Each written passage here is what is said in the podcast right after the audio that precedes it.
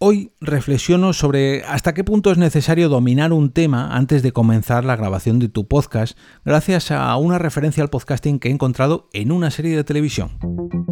Nación Podcast presenta Al otro lado del micrófono, tu ración de Metapodcasting Diaria. Un proyecto de Jorge Marín Nieto. Tercer episodio de la semana al otro lado del micrófono. Yo soy Jorge Marín y os doy la bienvenida.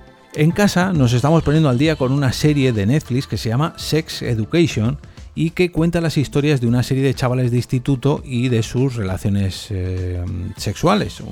Relaciones afectivo-sexuales, podríamos decir. No, no hay sexo explícito, ni mucho menos, pero bueno, sabéis un poco a lo que me refiero. Chavales de instituto, educación sexual, creo que más o menos todos todos sabéis de lo que hablo. La serie se centra en el personaje de Otis Milburn, un joven, digamos, poco experimentado en el sexo, pero muy documentado, eso sí, mm, ya que su madre es terapeuta sexual y digamos que de lo que de lo que uno ve en casa, pues aprende mucho, ¿no? En esta serie nos muestran las diferentes historias que viven tanto Otis como sus compañeros de instituto, y ya digo, estas mm, relaciones eh, sexoafectivas. Y bueno, pues eh, llegado el momento, su amigo, o mejor dicho, su mejor amigo, Eric, le dice esto en el séptimo episodio de la primera temporada de esta serie llamada Sex Education. El amor no se consigue con la luna y las estrellas, es pura ah, suerte. Cállate. Deberías grabar un podcast. El hombre que susurraba no los No volveré a pisar un baile jamás. Mejor porque bailas de pena, ¿sabes? Tengo hambre. Este comentario me hizo darle una vuelta a algo que se plantea en muchísimas ocasiones a la hora de hacer un nuevo podcast. El hecho de hablar de un tema que dominamos o bien de un tema que nos interesa mucho, pero en el que nos gustaría profundizar mucho, mucho más. Uno de los consejos que se le da a alguien que mm, está pensando en montar su nuevo podcast es que busque una temática que le apasione.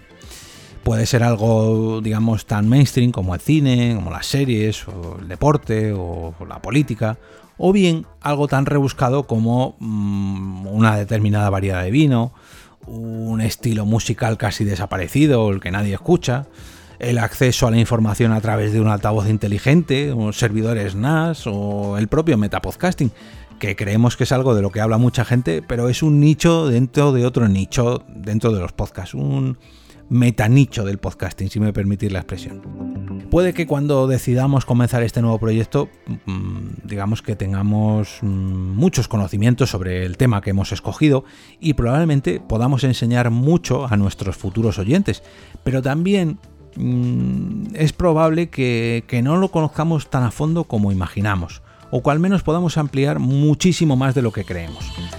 El hecho de documentarnos, de investigar o incluso de charlar con nuestros invitados sobre esa temática Mm, hará que a lo largo de los episodios dominemos mucho más esa disciplina.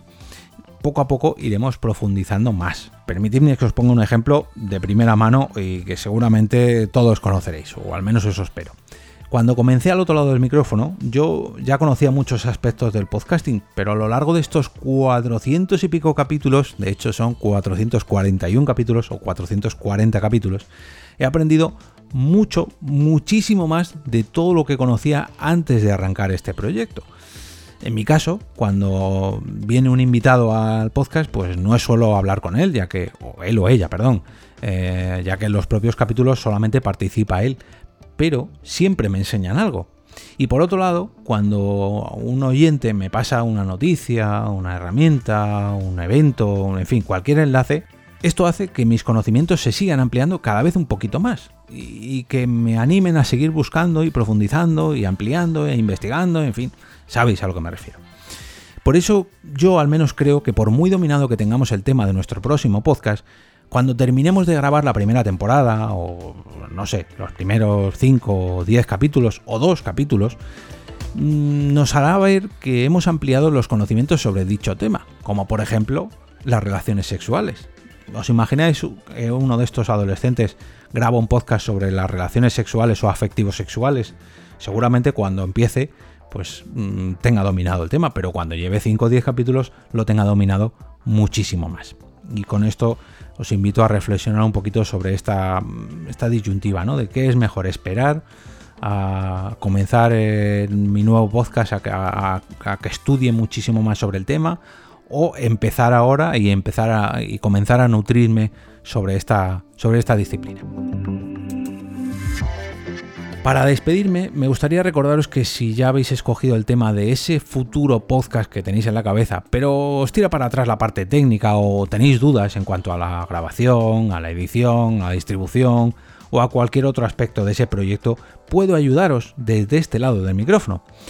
Durante muchos años he ayudado a crear iniciativas, eventos, cursos, proyectos, mm, no sé, festivales online y todo ello relacionados con el podcasting y, como no, multitud de podcasts también.